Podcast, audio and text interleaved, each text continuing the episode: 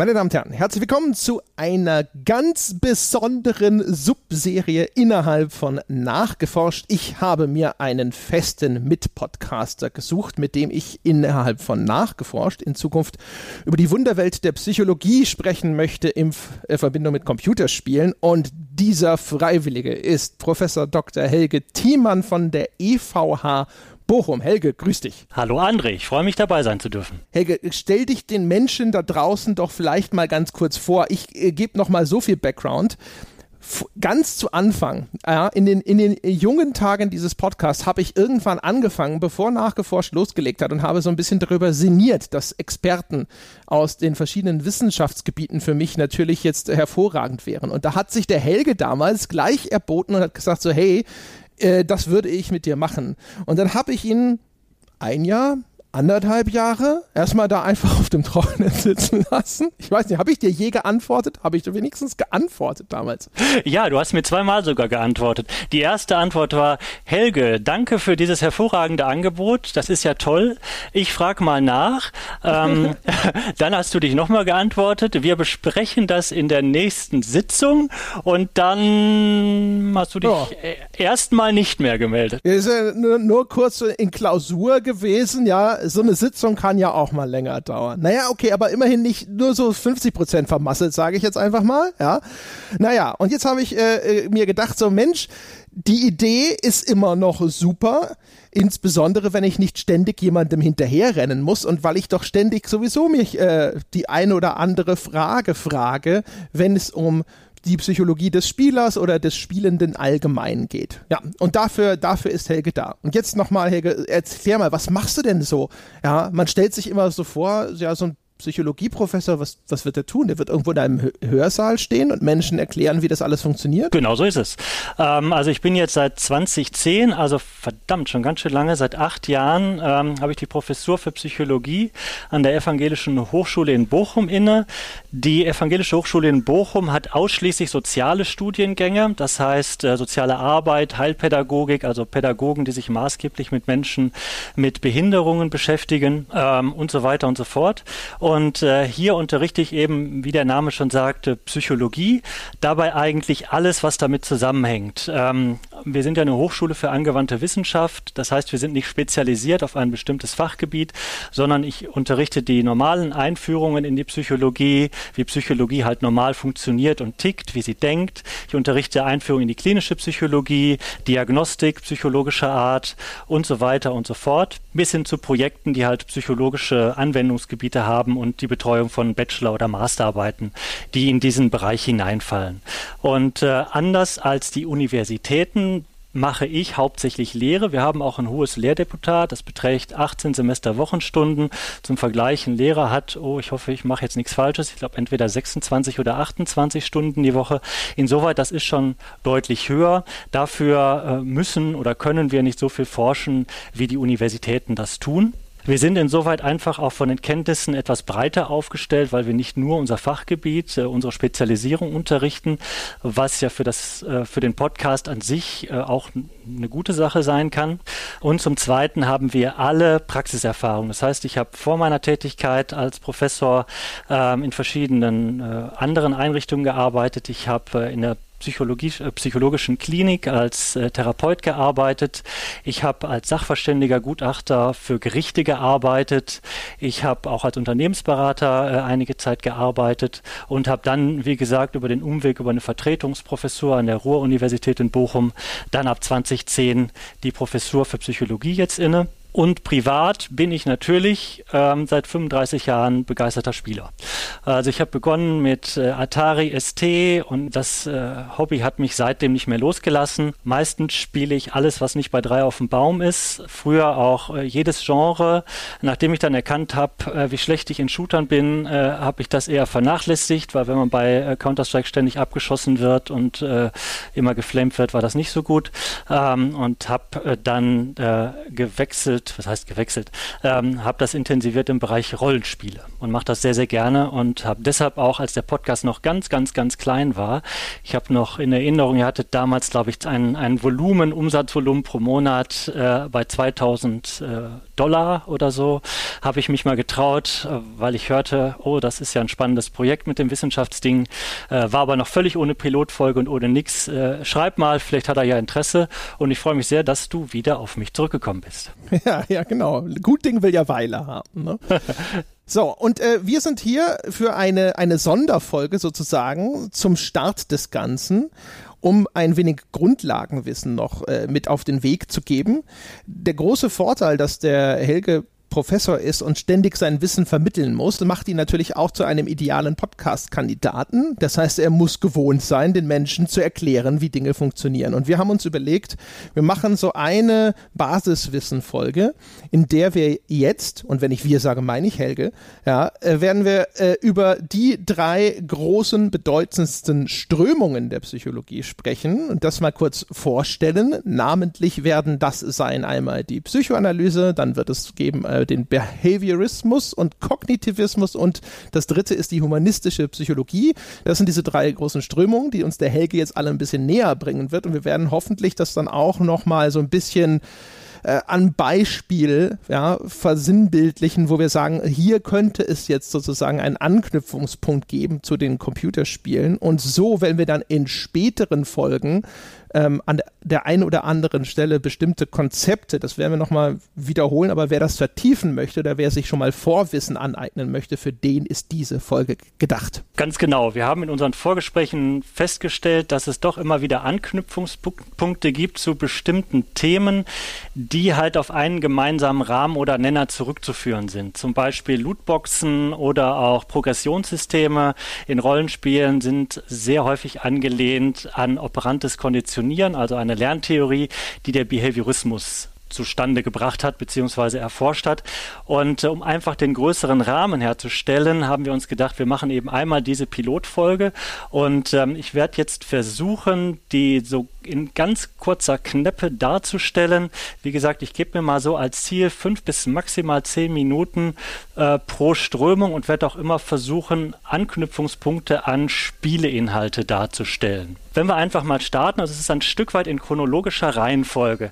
Psychoanalyse dürfte ja allen Begriff sein. Der bekannteste Vertreter ist Herr Freud und der hat seine Theorien halt maßgeblich ab 1890 bis später veröffentlicht. Und wenn man es ganz, ganz grob zusammenfasst, dann gibt es innerhalb dieses Modells drei Kernannahmen, nämlich wir haben ein Instanzenmodell. Ein Instanzenmodell, das auch die meisten Menschen kennen mit Über-Ich, Ich und Es. Und innerhalb dieser Instanzen findet eine Fehde statt. Das heißt, ähm, im S brodeln die Triebe, die ihrer äh, Befriedigung harren. Das ist die zweite Kernannahme des Modells. Es gibt Triebe und diese Triebe nach Sexualität und Zerstörung streben nach sofortiger Bedürfnisbefriedigung. Das Problem an der ganzen Geschichte ist, dass unsere Kultur und unser zwischenmenschliches Beisammensein die Auslebung dieser Triebe nicht immer zulässt. Manchmal muss man zum Beispiel Podcasts machen oder so und dann klappt das nicht. Ne? Und äh, dafür gibt es also dann das Über-Ich, äh, das sagt, nein, nein, so funktioniert das nicht, das sollst du jetzt nicht machen. Und das arme Ich steht als äh, dritte Instanz in der Mitte und muss irgendwie versuchen, zwischen diesen Anforderungen aus dem Über-Ich nach Moral und nach tugendhaftem Leben und den Anforderungen des Es nach Sexualität und Zerstörung und Auslebung der Triebe zu vermitteln. Und dafür hat das Ich eine ganz tolle Sache zur Verfügung, nämlich die sogenannten Abwehrmechanismen. Und die spielen eine ganz, ganz große Rolle im Rahmen dieses Modells, das ja maßgeblich auf Befriedigung dieser Konflikte angelegt ist. Und das besonders Bedeutsame ist, dass dieses, dieses Abwehren unbewusst stattfindet. Das heißt, die meisten Menschen merken davon nichts. Alle kennen ja dieses Eisbergmodell, denke ich, von Freud. Ne? Oben guckt der Eisberg raus und wie die Titanic aus guter Erfahrung weiß, vieles schwimmt noch unten drunter. Und äh, nach Freud ist halt das meiste, was unser Verhalten formt, uns vollkommen unbewusst und ein Ausdruck eben dieses inneren Kampfes und Konfliktes, der zwischen uns tobt. Abwehrmechanismen, einer der bekanntesten ist die Verdrängung. Ne? Man verdrängt ja Geburtstage und so weiter und so fort.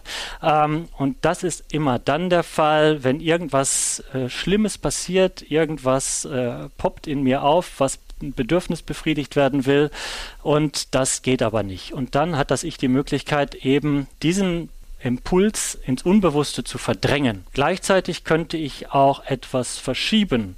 Zum Beispiel könnte ich, wenn ich mich geärgert habe über meinen Chef oder über meine Partnerin oder meinen Partner und ganz sauer auf diesen Menschen bin, könnte ich anfangen, Counter-Strike zu öffnen und aufs Spreiz zu ballern.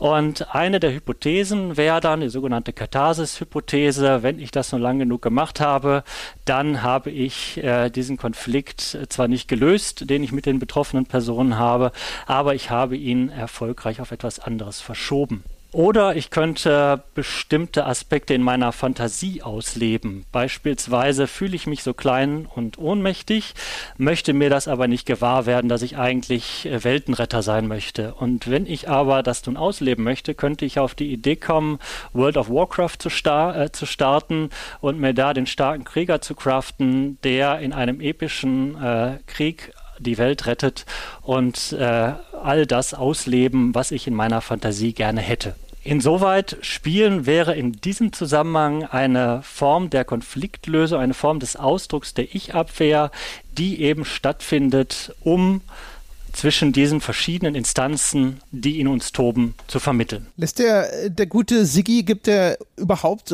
Raum der Möglichkeit, dass ich spiele, weil es Spaß macht? Oder wäre das immer in irgendeiner Form eine, entweder eine Trieberfüllung oder wäre oder eine, eine Verschiebung, Verdrängung, also irgendein Abwehrmechanismus? Naja, äh, Lust kann ich schon haben. Ähm, das, das wären dann andere Aspekte, aber die Frage ist ja, warum empfinde ich Lust dabei? Ne? Und äh, Lust könnte ich ja auch bei Zerstörung von bestimmten Dingen erleben. Und da wäre ich dann schon wieder bei der Auslegung oder Auslebung von bestimmten Bedürfnissen oder Trieben. Genauso wie ich ja Lust haben könnte, beim Polterabend mit wundervoller, äh, mit wundervollem Genuss das Geschirr auf den Boden zu pfeffern. Na, dann äh, hätte ich sozusagen die Erlaubnis des Über-Ichs zu diesem besonderen Anlass mal das Geschirr wunderbar zu zerdeppern. Okay. Zusammengefasst, das Es, ja, das ist sozusagen, das ist das ganze Triebhafte.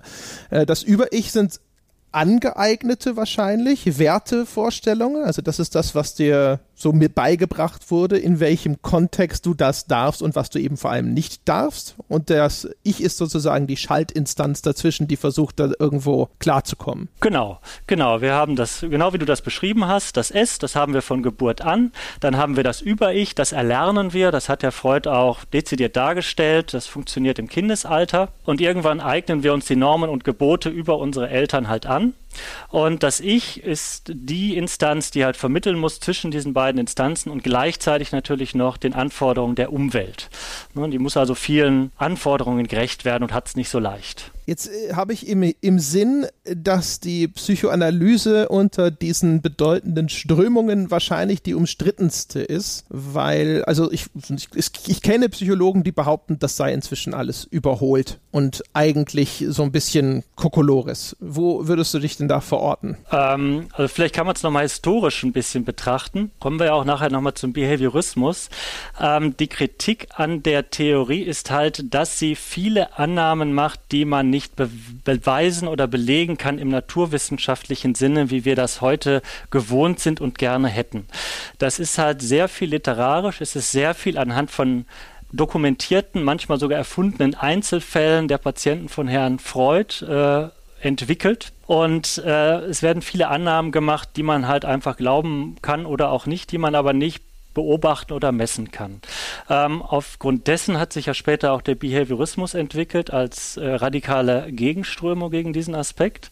Und man muss sagen, im wissenschaftlichen Kontext hat sich der Behaviorismus deutlich durchgesetzt. Also zu meiner Zeit, als ich studiert habe, das war vor 20, 25 Jahren, konnte man wunderbar durchs Studium kommen, ohne überhaupt jemals groß was von Freud gelernt zu haben. Ich kann gar nicht sagen, wie es heute ist. Ich würde aber sagen, dass es im Moment ähnlich ist. Es ist aber auch so, dass die Psychoanalyse als Behandlungsform, als psychotherapeutische Behandlungsform von der Krankenkasse anerkannt ist. Und in diesem Zusammenhang gibt es eher ein Wiedererstarken, weil es muss Ausbildungsstätten dafür geben und diese Ausbildungsstätten beschäftigen sich dann auch mit der wissenschaftlichen Erforschung der Theorien Freuds. Zudem haben wir ja heutzutage auch neuere Möglichkeiten, den Körper zu beobachten. Also Messungen verschiedener Art, die wir haben. Wir haben äh, computerisierte Möglichkeiten, wir haben Möglichkeit von Hirnscans und so weiter. Das hatte Freud natürlich damals nicht. Und insoweit gibt es da auch mehr Möglichkeiten, das, was möglicherweise vor 50 oder 100 Jahren nicht belegbar oder beweisbar ist, heute heute neu zu prüfen. Insoweit die hat äh, sehr viel Kritik hervorgerufen. Es gibt auch einige, die das Ganze als Pseudowissenschaft äh, bezeichnen. Es gibt auch viele Gefahren, zum Beispiel, dass, sehr, äh, dass ein Fokus sehr auf Vergangenem liegt und die Vergangenheit ist halt eine Rekonstruktion. Wir haben kein genaues Abbild unserer Vergangenheit im Kopf, sondern wir rekonstruieren was. Und wie wir inzwischen sehr gut wissen, kann man Dinge auch fälschlich rekonstruieren. Ähm, das aber nur ganz kurz. Es gibt zum Beispiel die Gefahr, dass in psychotherapeutischen, psychoanalytischen Sitzungen ähm, Personen dazu angeregt werden, darüber nachzudenken, ob sie nicht Opfer von Misshandlung oder Missbrauch geworden sind. Und da die meisten von uns eben sich nicht mehr gut an ihre frühe Kindheit erinnern, kommen dann Pseudo-Erinnerungen hoch, die dann aber tatsächlich als wahre Erinnerungen ähm, erlebt werden. Und ähm, das ist eine Gefahr, die diese Betonung auf Vergangenheit mit sich bringt. Ein weiterer Aspekt ist, der ist immer sehr belustigend für die Studierenden. Ähm, Freud ist ja sehr sexualbezogen und er sieht äh, vieles halt sexualisiert und alle Frauen haben einen Penisneid. Ne? Also André, da sind wir raus aus der Nummer, das ist schon mal ganz gut. Aber ähm, wenn die Frauen dann in meiner Vorlesung sagen oder lachen und sagen, das ist Quatsch, ich habe doch keinen Penisneid und Blödsinn, dann würde Freud sagen, na ja, das ist ja unbewusst, das weißt du doch gar nicht. Na, aber ich Verdrängt. als Experte, ja sicher, ne, du hast sie trotzdem. Das heißt, äh, es gibt die Gefahr, man kommt aus der Nummer nicht mehr raus. Man sagt also, nein, so ist es nicht und der Psychoanalytiker sagt, na, es ist doch so, ich weiß es halt besser als du, ich bin der Experte und ähm, das ist eine Gefahr, die auch im Rahmen dieser, dieser Therapieform besteht. Gleichzeitig als Therapieform ist sie wirksam und sie hat weite Verbreitung gefunden, wird aber auch heute selbst vom Psychoanalytiker natürlich kritisch gesehen. Es ist auch nicht schlimm oder, oder falsch. Sie ist ja immerhin über 100 Jahre alt und äh, da darf man auch mal was falsch gemacht haben. Und hat wahrscheinlich das Bild vom Psychologen geprägt bis heute. Ne? Also so der, äh, das auf der Couch liegen, ja, also quasi, ja, kommt ja von Freud. Dann der, der verständnisvoll äh, dreinblickende Therapeut, der so nickt und nach dem Verhältnis zur Mutter fragt und sowas. Also so die Bilder Bilder, die die Leute irgendwie automatisch im Kopf haben, vielleicht auch so aus so, sowas wie Sopranos und sowas, ist ja eigentlich eher geprägt durch den Psychoanalytiker, oder? Ja, wahrscheinlich schon. Ne? Und das Lustige ist, der war ja gar kein Psychologe, der Herr Freud, der war ja Arzt. Ähm, das heißt Mediziner. Insoweit ähm, gab ja das, keine. ja, wahrscheinlich schon. Das, ja, doch ein bisschen schon. Aber er war ja wahrscheinlich nicht in diesem psychotherapeutischen Sinne. Aber das ist schon so und äh, wird ja auch oft persifliert, ne, dass dann der Therapeut dahinter liegt, der äh, entspannt sitzende äh, äh, Klient dann auf der Couch und dann schläft der äh, entspannt äh, dreinblickende Psychotherapeut dann auch ein oder schreibt lustige Strichmännchen und Galgenmännchen auf sein Blatt Papier und sagt dann am Ende des Tages, sehr faszinierend, was Sie mir da erzählt haben, Rechnung kommt. Genau. Die Stunde ist schon wieder rum, aber wir sehen uns nächste Woche. Genau. genau. Wobei das so. ist gar nicht jede Woche. Psychoanalyse ist viel häufiger. Also es ist schon äh, zwei bis dreimal die Woche. Da hat man, schon, hat man schon richtig Spaß. Mhm. Okay. Dann kann man was abrechnen. Also, und äh, du hast eben äh, schon erwähnt, es gibt dann sozusagen einen, einen Gegenentwurf dazu. Und das ist der Behaviorismus, der umgekehrt gesagt hat, das ist ja alles viel zu unwissenschaftlich. Und das ist ja wie bei einer Verschwörungstheorie, ja, wenn jemand sagt, so ist es gar nicht, dann sagt man ja, das doch ist so, aber du kriegst es nur nicht mit ähm, und hat sich deswegen darauf beschränkt, nur die Sachen zu, äh, zum Gegenstand seiner Forschung und seiner Betrachtung zu machen, die tatsächlich beobachtet werden können und diese ganzen internen Prozesse eben außen vor zu lassen, richtig? Genau. Das ist der Behaviorismus von Behavior, halt Verhalten. Ähm, hat Start circa 1913, 1915, also ungefähr Zeit Erster Weltkrieg und eben als Gegenentwurf zu dieser doch von manchen als sehr ähm, abstrakt und literarisch erfunden erlebten äh, Psychoanalyse gestartet und hat gesagt, alles das, was wir nicht konkret beobachten und messen können, das ist nichts. Das lassen wir außen vor. Da kommt auch dieser bekannte Begriff der Black Box her. Alles das, was in einem Wesen, in einem Mensch passiert, das, was an Denken, Fühlen, Emotionen, Plänen, was auch immer stattfindet, das interessiert uns nicht. Das ist die Black Box. Wir gucken auf Zusammenhänge zwischen den Reizen, die auf einen Menschen prallen und dem Verhalten, was er in der Reaktion auf diese Reise, äh, Reize zeigt. Also ganz einfache Reizreaktionsmechanismen. Ähm, ein bekanntes Beispiel wäre zum Beispiel der Pavlovsche Hund, den kennen auch die meisten. Das ist der Hund, der halt äh, speichelt und der speichelt dann, äh, wenn er vorher konditioniert worden ist, dass äh, mit einer Glocke und zusammen wird ihm sein Futter präsentiert, dann speichelt er halt irgendwann einfach nur, weil die Glocke ertönt, ohne dass ein Futter kommt, weil er der Ansicht ist, unbewusster Natur natürlich, also er weiß davon nichts, dass die Glocke ein Hinweisreiz ist, dass doch gleich das Futter kommt. Da haben wir nur den Reiz, das heißt die Glocke und das Futter und wir haben nur die Reaktion und das Speichern. Und die Psychologen dieser Zeit haben sich damit beschäftigt, eben diese Zusammenhänge zwischen Reiz und Verhalten, nachher kommt noch die Konsequenz hinzu, ähm, zu untersuchen. Und da kommt nicht nur dann der Herr Pavlov drin vor, sondern auch andere Lerntheorien, die heute noch äh, überall angewendet werden und Bedeutung haben, wie das operante Konditionieren nach Skinner. Manche kennen vielleicht auch diese Skinner-Box. Das ist nichts anderes als ein Käfig, äh, wo ein Tier hineinkommt, Tauben, Mäuse, Ratten etc. Und äh, es gibt dann Hebel und es gibt Lautsprecher und es gibt Signalleuchten und dann wird das Tier darauf trainiert, also konditioniert, auf bestimmte Reize, bestimmte Verhaltensweisen zu zeigen. Und äh, dass das funktioniert, sieht man heute an jeder Tierdressur. Äh, wenn man den Hundeprofi sieht, äh, kommt immer das operante Konditionieren zum Einsatz. Und wenn der Mensch seine Lootbox öffnet und dann kommt mit großem Traram die Legendary daraus, äh, die man schon seit fünf Jahren Jahren äh, er, er, ersehnt, dann ist das auch nichts anderes als eine operante Konditionierung. Insoweit, das funktioniert relativ gut und äh, hat sich über die Jahrzehnte uneingeschränkt bewährt. Gleichzeitig gab es auch Kritik an diesem ganzen Gedankenbild, denn in dieser, also wenn man das als Bild sehen will, ist der Mensch ja dann nichts anderes als eine Maschine. Und das ist quasi nichts anderes als ein Computer.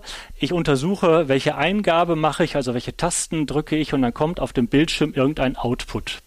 Und die Frage ist halt, ist der Mensch wirklich so einfach, so eine einfache Maschine, die halt nach diesem Prinzip funktioniert? Gibt es keinen freien Willen? Ist der Mensch dann beliebig manipulierbar, wenn ich nur ihn vernünftig belohne oder auch bestrafe. Und dieses mechanistische Menschenbild wurde halt A als zu wenig charakterisiert und zum einen als äh, zu einfach, um die, der Komplexität des Menschen gerecht zu werden. Und deshalb hat man sich äh, irgendwann darauf besonnen und hat gesagt, ja, das ist klug und hat die sogenannte kognitive Wende ausgerufen.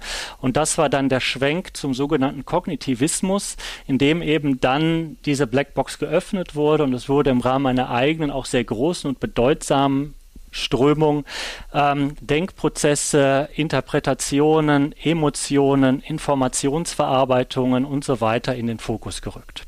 Aber bevor wir darauf eingehen, war das einigermaßen nachvollziehbar zum Behaviorismus? Ich denke, also ich glaube, das ist vielleicht auch die Strömung, die am häufigsten schon mal irgendwo angeklungen ist, weil im Kontext dieser Lootbox-Debatte natürlich dann die Skinner-Boxen in aller Munde waren. Also auch schon seit Jahren wird immer mal wieder darüber gesprochen und darüber berichtet, auch dass ähm, dieser diese, diese Zufälligkeit oder die Unberechenbarkeit der Belohnung, dass das offensichtlich besonders wirksam ist. Also das heißt, wenn ich jedes Mal, wenn ich äh, das vom Spiel geforderte Verhalten zeige, immer vorhersehbar die gleiche Belohnung bekomme, dass das weniger wirksam ist, als wenn äh, dieser Zufalls, dieser Lootbox oder dieser Glücksspielfaktor mit dabei ist, dass ich nicht genau weiß, was ich kriege. Es könnte was ganz Tolles sein, aber es könnte auch was Mitteltolles oder noch was relativ Langweiliges und Banales sein. Das ist wahrscheinlich das, vermute ich einfach mal, was den Leuten am meisten ein Begriff ist. Ich hätte noch eine Frage und zwar, weil du ja gesagt hast, es gab diese Kritik an dem Behaviorismus, dass gesagt wurde so, naja, der Mensch ist nicht wie ein äh, Verkaufsautomat, wo du eine Münze reinwirfst und dann kommt halt immer der, der Schokoriegel raus, wobei selbst da bleibt er manchmal hängen. Aber der Behaviorismus hätte sich ja verteidigen können, theoretisch, wenn seine Erkenntnisse und Ergebnisse entsprechend reproduzierbar gewesen wären. Also der hätte ja sagen können, doch ist er, weil jedes Mal, wenn X gemacht wird, dann reagiert Maschine Mensch mit Y. Das können wir ja zeigen, das können wir ja belegen. Offensichtlich war es dann aber auch nicht so hundertprozentig berechenbar, oder? Mm, ja, also das sieht man ja auch an verschiedenen Dingen, die stattgefunden haben äh, wenn wir nur ähm, entsprechende Regimes nehmen, die sehr viel Wert darauf legen, den Menschen zu kontrollieren. Ne, da, da gibt es ja einschlägige Erfahrungen, die auch Menschen in Ostdeutschland gemacht haben. Und es zeigt sich aber auch, dass trotz eines ausgeklügelten Systems von Belohnung und Bestrafung eben dieses oder mindestens dieses System, aber auch verschiedene andere Systeme weltweit ja nicht Bestand haben. Und diese Menschen sind ja auf die Straße gegangen, obwohl die klare Aussicht auf Bestrafung bestand. Das war ja offensichtlich und auch jedem dieser Menschen bekannt.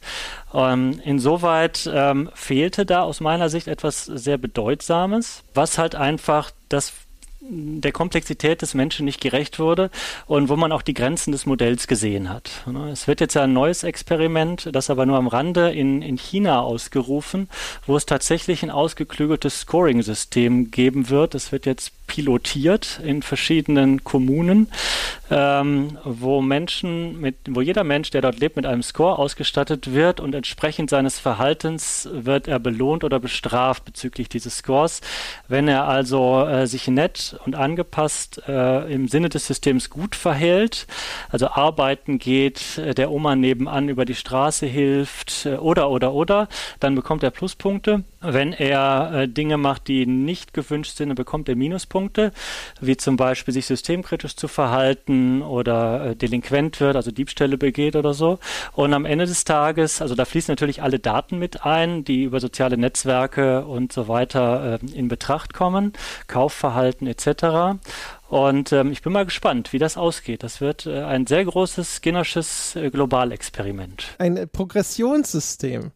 Aber Quasi. da haben sie schon nicht aufgepasst, weil die Erkenntnisse aus dem Spielebereich, was Progressionssysteme angeht, heißt ja eigentlich Rückschritte vermeiden. Also die Strafpunkte, zumindest was Spieledesigner so äh, von sich geben, das führt ja zu Frustration. Ja, dann kriegst du hinter Punkte abgezogen und du verstehst nicht genau warum oder du denkst, das war jetzt nicht deine eigene Schuld und du solltest dafür nicht bestraft werden. Es sollte eigentlich immer nur so die positive Belohnung geben. Ja, mal sehen, ob das äh, sich in China auch durchsetzt irgendwann.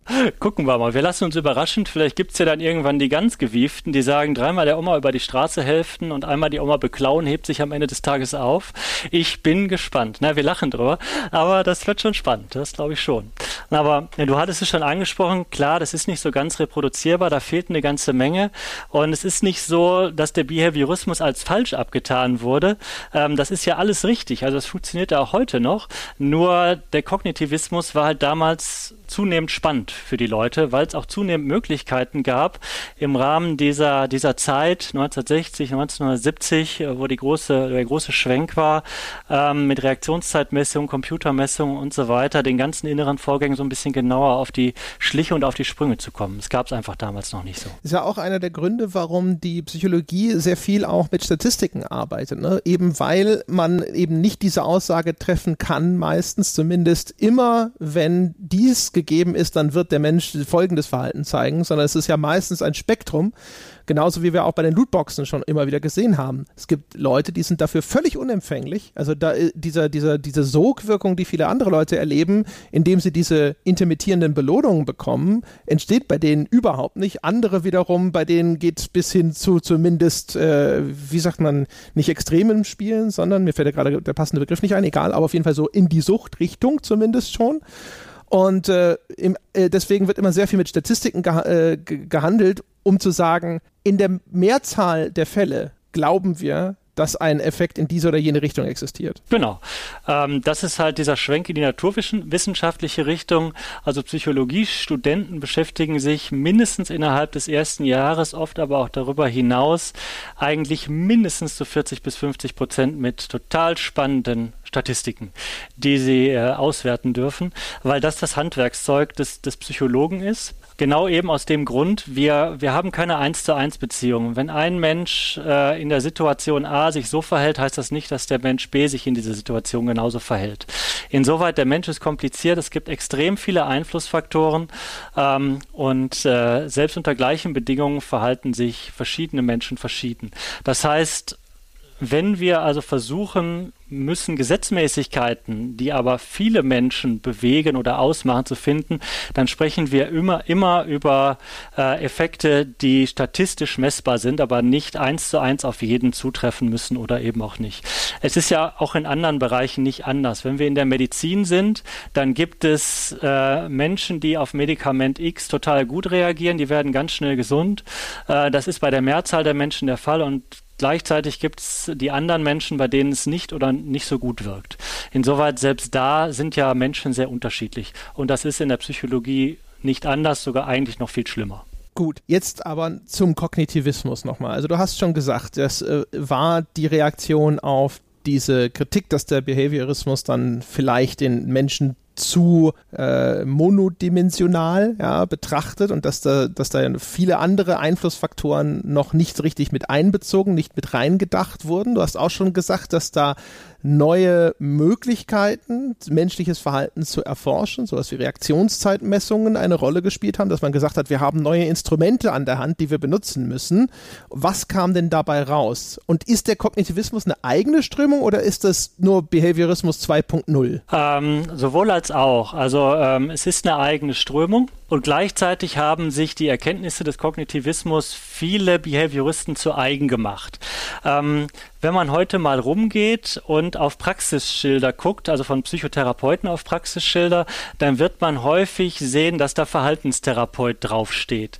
Das sind Menschen, die nach der Schule des Behaviorismus ähm, Psychotherapie machen, eben die Verhaltenstherapie. Und gleichzeitig sagt man heute, es gibt, nur, gibt auch die kognitive Verhaltenstherapie, die eben auch das Denken, das Fühlen und so weiter, das halt hauptsächlich und maßgeblich Teil des Kognitivismus ist, nutzt. Insoweit die Abgrenzung, was gehört da zum Kognitivismus, was ist äh, Behaviorismus oder der, der äh, Teil äh, kognitive Verhaltenstherapie ist ist ein, ein Stück weit fließend, ein bisschen spielt hinein, inwiefern der Mensch selbst noch als steuernd erlebt wird oder als in Anführungsstrichen Opfer seiner Umgebung. Also was, äh, was bewirke ich selbst äh, und was entscheide ich noch selbst und was ist letztlich ein Effekt von Dingen, die auf mich einwirken. Aber das ist relativ fließend. Unabhängig davon, um es kurz zu beantworten, es ist sowohl als auch. Und äh, womit sich der Kognitivismus insbesondere befasst hat, sind halt Aspekte wie Wahrnehmen, Denken, Emotionen und allgemeine Informationsarbeitungsprozesse, die bei all diesen Aspekten eine Bedeutung haben. Und äh, wir werden auch äh, im Rahmen äh, der frühen Podcasts, die wir aufnehmen, direkt ein Beispiel dafür sehen. Es gibt unzählige bekannte Vertreter. Wenn man Nummer einen nimmt, äh, einer der bekanntesten, der jetzt auch äh, einen Nobelpreis für Wirtschaft äh, bekommen hat, dann ist das der Herr Kahneman der, ähm, der den Nobelpreis für, Wirtschafts, äh, für Wirtschaft bekommen hat, äh, für seine Forschung zu Urteilstendenzen und Verzerrungen, die Menschen bei der Interpretation von bestimmten Sachen und Wahrnehmungen erliegen. Und davon gibt es eine ganze Liste und viele davon haben auch Einfluss auf Spiele und wie Spieler Spiele wahrnehmen. Das heißt, ich versuche es mal so ein bisschen runterzubrechen. Ähm, äh, der Behaviorismus ist äh, interessant, wenn wir zum Beispiel gucken, wie, woraus entsteht zum Beispiel vielleicht die Faszination bei einem Computerspiel, weil der sich sehr gut damit beschäftigen kann, äh, dieser Input hat zu diesem Verhalten geführt. Das habe ich beobachtet, ja, da habe ich dann eben entsprechend meine Feststellungen gemacht und man kann dann hinterher vielleicht sagen so, hey, genauso wie wir es bei den Lootboxen getan haben, auch viele Leute hat es einen, eine starke Faszination, wenn Belohnungen von weit unterschiedlicher Qualität für sie unvorhersehbar auf einmal auftreten können oder nicht. Und beim Kognitivismus wiederum, wenn wir das auf Spiele beziehen, dann geht es halt zum Beispiel darum, wenn Spielstrategien entwickelt werden vom Spieler selber, ja, unterliegt er dann vielleicht bestimmten Kurzschlüssen? Ja, wie hat er die, die Informationsvermittlung des Spiels aufgenommen und wie reagiert er zum Beispiel auch auf die Informationen, die das Spiel ihm anbietet? Ist das so grob richtig? Genau. Ähm, genau, also es gibt bestimmte Sachen, die wir, um ein Beispiel zu nehmen, explizit voraussetzen, ohne dass uns das bewusst ist. Wenn ich zum Beispiel ein isometrisches Spiel spiele und ich laufe mit meiner Spielfigur durch die Gegend und dann habe ich natürlich auch eine Umgebung wie einen hohen Kirchturm, dann erwarte ich als Spieler unbewusst, dass wenn ich mit meiner Spielfigur da hinterherlaufe, dass mit diesem Kirchturm was passiert. Zum Beispiel, dass er ausgegraut wird, sodass ich meiner Spielfigur folgen kann. Das ist eine Annahme, die wir erlernt haben, äh, weil das einfach schon viele Spiele vorher so gemacht haben, die wir äh, gespielt haben. Gleichzeitig äh, ist es etwas, was uns nicht mehr bewusst auffällt. Wir nehmen das nicht wahr. Das ist eine völlig automatisierte Verhaltensweise, genauso wie die meisten automatisiert Auto fahren und dabei nicht mehr darüber nachdenken müssen, wann sie den ersten, zweiten und dritten Gang gemacht haben. Hier sind Informationsverarbeitungsprozesse am Werk, die wir nicht mehr wahrnehmen, die uns aber stören, wenn mal unsere Erwartungen nicht erfüllt werden. Denn dann würden wir sofort aufschreien und sagen, das Spiel ist buggy, mach das bitte neu, ich sehe meinen Spieler nicht mehr, äh, ne, ich habe keine Kontrolle mehr über den Spieler oder über meine Spielfigur im Spiel. Das ist falsch. Und von diesen Aspekten gibt es halt ganz, ganz, ganz viele. Genau. Und die, die Namen verraten es schon. Ne? Bei dem einen geht es um das Verhalten, in dem Fall ja um das beobachtete Verhalten. Und da können wir dann über Sachen sprechen, die halt zum Beispiel Verhalten prägen. Und umgekehrt es geht es äh, bei dem anderen um Denkprozesse, ne? kognitiv. Genau. Wir haben neulich tatsächlich ganz kurz über das Thema Muscle Memory gesprochen, was ein Begriff äh, ist, der, der dieses Phänomen beschreibt, was du eben hattest mit dem Fahrradfahren zum Beispiel. Wenn man es einmal gelernt hat und dann zehn Jahre nicht Fahrrad gefahren ist, kann man sich trotzdem auf so ein Fahrrad setzen und vielleicht nach minimalen Anlaufschwierigkeiten hat man das wieder drin. Es ist, als ob sich die Muskeln an den nötigen Vorgang erinnern, ja, die Balance halten und so weiter und wie steige ich überhaupt auf laufen, wie trete ich da an und was mache ich da alles. Ähm, das wäre auch was, ne, wo dann Kognitivismus am Start wäre, um uns zu sagen, ja, das sind quasi abgespeicherte Informationen, die da abgerufen werden können. Und umgekehrt, wenn jetzt irgendwie das Fahrrad in irgendeiner Form anders gebaut wäre, oder jetzt, um beim Spielebeispiel mal zu bleiben, wenn ich irgendwann mal Shooter spielen gelernt hätte und dann mache ich Pause und dann spiele ich einen anderen Shooter, bei dem auf einmal die Steuerung anders funktioniert, das wäre was, wo dann auf einmal diese abgespeicherten Prozesse irgendwo durcheinander geraten und das mir würde mich wahrscheinlich irritieren. Ist das richtig? Genau. Genau, genau so ist es. Das Dann? mit dem Fahrradfahren macht dein Kleinhirn für dich. Tolle, tolle Geschichte. Ach, danke, Kleinhirn. So, dann springen wir doch noch. Äh, ich habe jetzt natürlich deine 10-Minuten-Hypothese komplett sabotiert, aber die 10 Minuten hätten gestimmt, wenn ich nicht die ganze Zeit Nachfragen noch gestellt hätte, meine Damen und Herren. Ähm, wir kommen zu der dritten, letzten großen Strömung und das ist die humanistische Psychologie. Ich vermute, keine Ahnung, hat die sich auch so entwickelt, dass irgendjemand gesagt hat, hinterher so, wie es ja ein bisschen auch bei den Kognitivisten schon losging, ah, das ist aber alles sozusagen zu sehr dem, vom Menschen entfernt und das Ganze ist alles zu nüchtern und sowas und wir brauchen etwas, das jetzt sozusagen den Mensch als Ganzes, als als ein ganz besonderes Lebewesen besser erfasst? Genau, genau. Ähm, also wir haben ja auf der einen Seite die Psychoanalyse, die ganz früh gesagt hat, der Mensch ist letztlich ein Opfer seiner Triebe, er will sich ständig fortpflanzen und irgendwas kaputt machen. Dann haben wir den Behavioristen, der gesagt hat, naja, der Mensch ist letztlich eine kleine Informat eine kleine Maschine, die, die hingeht und Reize verarbeitet und daraus sein Verhalten macht. Und dann haben wir die Strömung, die gesagt hat, naja, weder ist der Mensch doch Opfer seiner Triebe und ihnen komplett ausgeliefert, noch ist er einfach ein Wesen, das wie eine kleine Maschine durch die Gegend rennt und beliebig manipulierbar ist durch Menschen, die ihm Leckerlis und Belohnungen hinwerfen, sondern wir glauben eigentlich, dass der Mensch sich aus sich heraus entfaltet, dass er mehr werden will, als er aktuell ist und dass er sich aus sich heraus äh, mit seinen Potenzialen auseinandersetzen möchte. Und diese positive Sicht Sicht auf die Welt und auf den Menschen hat die humanistische Psychologie in die Psychologie hineingebracht. Eben Humanitas, Menschlichkeit, war auch abgeleitet aus der philosophischen äh, Strömung des Humanismus. Und es gibt darunter nicht eine Theorie, sondern ganz viele verschiedene Theorien, die alle, aber alle eins gemeinsam haben. Und das ist das positive Menschenbild. Wenn man mal bekannte Vertreter nehmen möchte, dann wäre einer davon der Herr Maslow, der seine Bedürfnispyramide entwickelt hat. Die ist heutzutage in der Psychologie nicht mehr so en vogue, findet sich aber noch in der Pädagogik und in vielen anderen Bereichen als ein Beispiel für Anreizsysteme, für Motive, die Menschen antreibt, Dinge zu tun.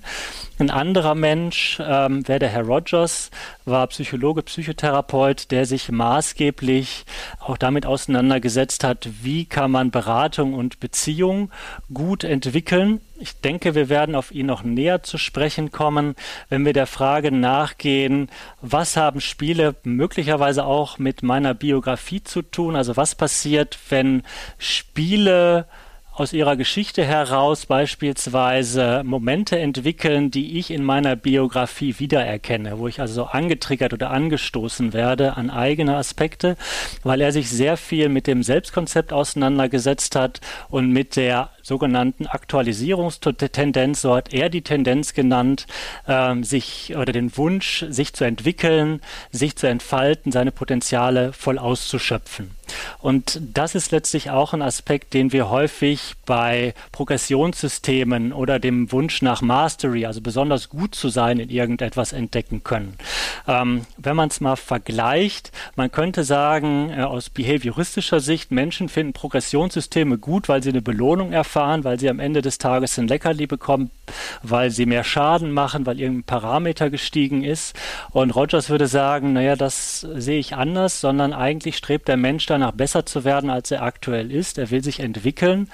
Und äh, er macht das aus eben diesem inneren Antrieb heraus und nicht, weil andere ihn dafür belohnen oder eben auch nicht. Das heißt aber, ähm, zum einen in die humanistische Psychologie, das wäre vielleicht auch so ein Bereich, wenn es dann um sowas geht wie Spielertypen. Ne? Das ist ja auch ein Diskussionspunkt, der häufiger aufkommt. Warum fühlt man sich zu einem bestimmten Genre hingezogen? Und dann vielleicht eben, weil es Teil des Selbstbildes anspricht. Ne? Also wenn jemand da sitzt und Teil seines Selbstbildes ist es, dass er sich als, äh, keine Ahnung, ein harter Kerl begreift, ja, dann wird er vielleicht eher zu so etwas wie dem Shooter-Genre hingezogen sein, weil das sozusagen dieses diesem Selbstbild entspricht und es vielleicht auch zu Stärken verweist und, und jemand, der jetzt sagt, ich bin eher ein Intellektueller, der wird sich halt Spiele suchen, die eben zumindest äh, den Ruf haben, ja, etwas zu sein für Leute, die die, äh, die irgendwo hell im Kopf sind, ne? Strategie, Rundenstrategie, sowas. Genau. Also je nachdem, welches Selbstbild ich habe, vielleicht auch nicht nur welches aktuelle Selbstbild, sondern auch welches Ich-Ideal ich habe, also wie wäre ich denn gerne oder wie würde ich gerne in Zukunft sein, werden sich vermutlich entsprechend den Spielen zuordnen.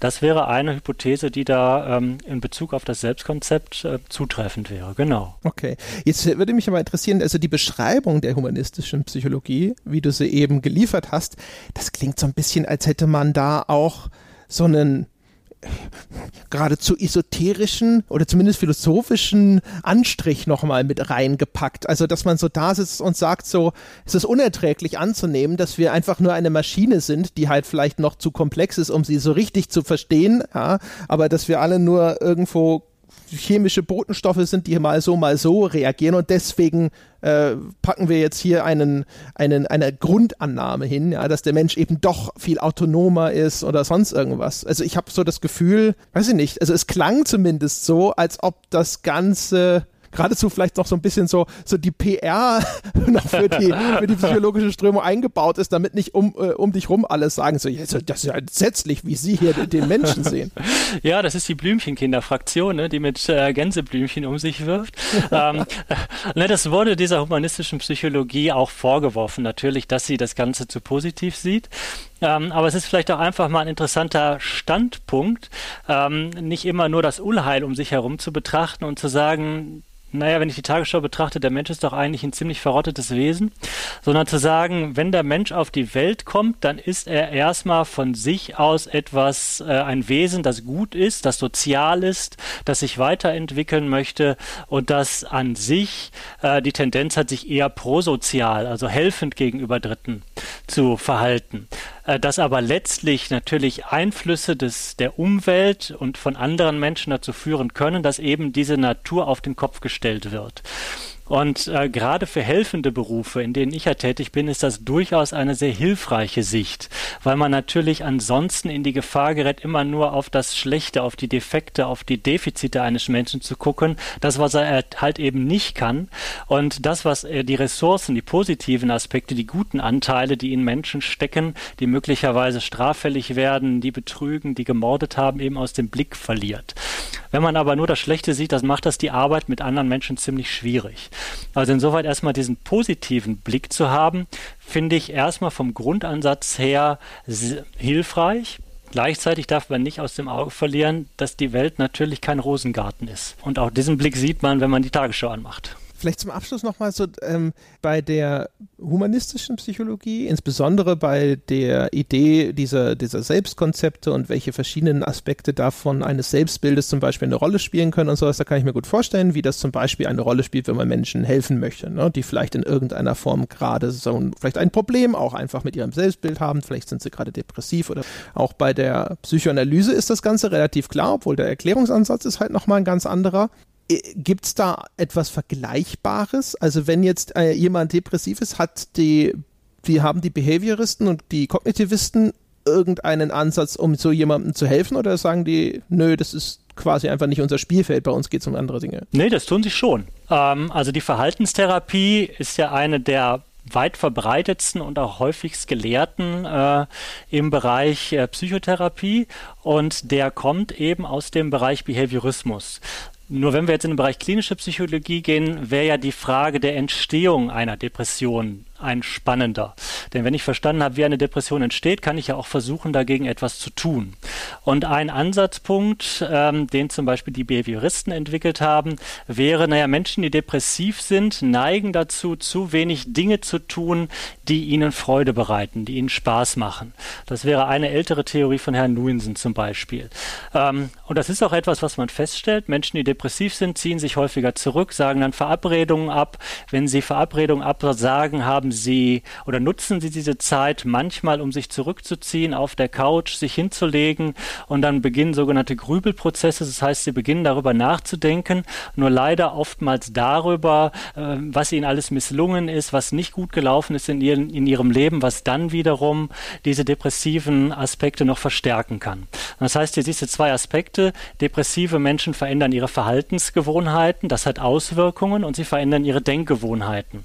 Und auf diese beiden beiden Aspekte, das heißt aufs Verhalten und Denken einzuwirken und zum Positiven einzuwirken, sodass diese depressiven Tendenzen zurückgedrängt werden. Das ist dann Teil der Verhaltenstherapie respektive der kognitiven Verhaltenstherapie. Auf den Spielekontext nochmal übertragen. Das heißt aber umgekehrt zum Beispiel aus dem Behaviorismus raus äh, würde ich dann würde man dann äh, zum Beispiel auch dann darüber sprechen können, wenn mir ein Spiel nicht gefällt. Ne? Äh, da gibt es ja dann wahrscheinlich auch entsprechende Erklärungsansätze, wie unterschiedliche Rezeption zu, zustande kommt. Eins, was wir schon häufig mal immer gesehen haben bei uns im Podcast, ist ja zum Beispiel das beobachtete Verhalten. André probiert gerne aus, wo die Grenzen des Systems liegen. Und je nachdem, äh, wie man sich verhält als Spieler, kann einem das Spiel ja auch mehr oder weniger Spaß machen. Ja, also wenn du, wenn du äh, jemand bist, der zum Beispiel auch dazu neigt, immer zu überprüfen. Ergibt dies, äh, diese Handlung im Kontext des Spieleuniversums und der bisher geäußerten Motivation meiner Figur eigentlich Sinn? Und du dann sehr häufig feststellen wirst, nein. Also das, was man gerade als ludonarrative Dissonanz beschreibt, ja, dass die Spielhandlung und die Erzählung in einer Art Widerspruch miteinander stehen. Wenn ich jemand bin, der so sowas zum, äh, zum Beispiel regelmäßig irgendwo überdenkt und hinterfragt, kann das ja zum Beispiel meine Rezeption des Spiels hinterher am Ende ganz anders aussehen lassen, als von jemandem, der einfach sagt, so, habe ich überhaupt nicht drüber nachgedacht. Ja, aber ist das nicht auch so? Also, ähm, um vielleicht auf die Schulen zurückzukommen, äh, das sind ja eher Schablonen und ich habe sie jetzt ja auch nur sehr schablonenhaft dargestellt, die überschneiden sich natürlich. Und äh, wenn man jetzt auf den Aspekt guckt, Spielspaß und wer, welche Spiele machen wem Spaß und warum, dann ist das, glaube ich, eine ziemlich komplizierte Angelegenheit, die, glaube ich, noch Bestandteil eines kompletten größeren Podcasts sein könnte. Äh, weil ich glaube, da gibt es ganz viele verschiedene Herangehensweisen. Wenn man aber ähm, jetzt, glaube ich, so jemand ist wie André, der sagt, ich probiere hier mal aus, was sind die Grenzen des Spiels, Spiels. Und meine Erwartung ist, ein gutes Spiel lässt mich machen, was ich will und gibt mir eine Resonanz darauf. Ne? Denn das ist es ja, was du willst. Du willst eine Resonanz haben. Äh, und vielleicht sogar noch eine humoristische Resonanz, je nachdem, was passiert. Äh, wie hieß dieses Spiel, wo du dich vor den Fernseher äh, des pöbelnden, also als Android ja. vor den Fernseher dieses ja. pöbelnden Menschen gestellt hast? Äh, ich habe den. Das äh, ist äh, Detroit Become Human, genau. Lass mich ganz kurz einhaken nochmal. Und zwar, ja. worauf ich eigentlich raus wollte, ist sozusagen, dass man nochmal an diesem Beispiel vielleicht das so ein bisschen nämlich auch veranschaulichen kann. Also warum macht das Spaß? Das wird wahrscheinlich, äh, das wird ein langer Podcast oder eine ganze Reihe an, an, in, in, sich werden können. Aber denn äh, der, der Behaviorist würde sich einfach mein Verhalten anschauen. Ne? Der würde halt sagen, okay, was macht er denn da? Ne? Er probiert in diesem Telltale-Spiel aus, die drastischst mögliche Handlungsoption und ist dann hinterher enttäuscht, wenn sie vom Spiel nicht eingelöst wird, sozusagen. Und das heißt also jetzt, wenn wir auch nur darum, darauf mal gucken, warum hat ihm denn das Spiel an dieser Stelle nicht gefallen, würde der Behaviorist sozusagen dann sich hinsetzen und sagen, gut, wir haben dieses Verhalten beobachtet und das hat hier zu Missfallen geführt und die Schlussfolgerung ist sozusagen, okay, das ist jemand, der so da, genau sowas ausprobieren möchte und wenn das Spiel dann aber darauf die, die, gewünschte Reaktion nicht zeigt oder sowas, dann löst es Missfallen aus. Und der humanistische Psychologe würde vielleicht eher sagen, der André hat ein, ein Selbstbild, ja, ein Selbstkonzept und da geht es dann von mir aus darum, dass er das als, keine Ahnung, in seinem Beruf als Spieletester hält er das für et etwas Notwendiges. Ja, er, er, glaubt, dass nur so sein, der Anspruch an sein Expertentum erfüllt ist, wenn er eben auslotet, wie groß die Bandbreite der möglichen Reaktionen des Spiels ist. Und deswegen handelt er so. Ja, und deswegen kommt er auch vielleicht hinterher zu einer schlechteren Einstufung, weil das sozusagen jetzt, ne, er, er denkt als Kritiker, muss er das schlecht beurteilen. Kommt, genau. Das passt so, richtig? Und der keine ja. Ahnung, jetzt bei der Psychoanalyse, da wird es jetzt wahrscheinlich jetzt wieder kompliziert. Also wahrscheinlich irgendwas mit Trieben und Verdrängung, keine Ahnung, fällt dir was ein? Ja, deine schlimme Kindheit wird wahrscheinlich der Grund sein. Ich weiß es nicht so ganz genau. Oh, stimmt, als Kind immer versucht, die. Grenzen auszutesten, ja, hatte damit viel. Vergnügen, das hat ihm Lust bereitet, wenn er, wenn er, ja, vielleicht auch sogar die elterliche Bestrafung, ja. Es, es wurde vermutlich nicht toleriert, ja.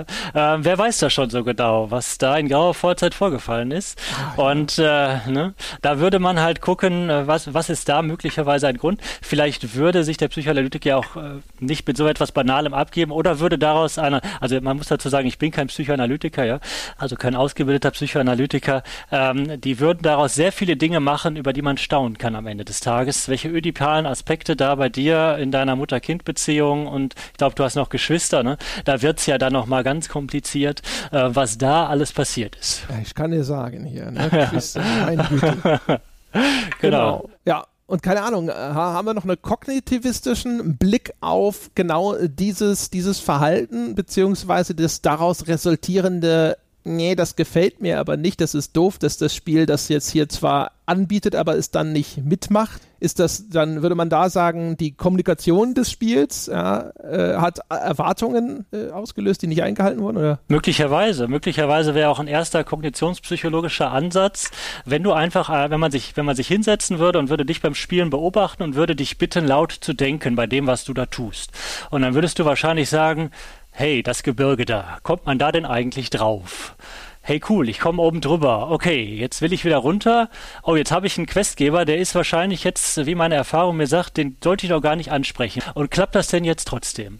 Na, also das wäre ein kognitionspsychologischer Ansatz, um zu gucken, welche Strategien verwendest du metakognitiver Art, um eine bestimmte Spielsituation äh, zu begreifen und heranzugehen und wie analysierst du Spiele, was sind für dich Kriterien, die bedeutsam sind und inwiefern unterscheidest dich du als professioneller Spieler und Spieletester dann von 0815 15-User wie Helge Thiemann, der halt einfach rumläuft und auch da ist ja ein Typ, quatschen wir den mal an und das Gebirge interessiert mich jetzt gerade nicht. Wunderbar, hervorragend. Ja, siehst du, dann haben wir das hier nochmal, haben wir nochmal quasi den, den abschließenden Spaziergang durch die verschiedenen Schulen gemacht. Und dann hätte ich gesagt, damit sind wir am Ende ja, dieser, dieser Begleitfolge angekommen. Das ist sozusagen die, die Basis, ja, das, die Bootcamp-Folge, der Crashkurs, meine Damen und Herren.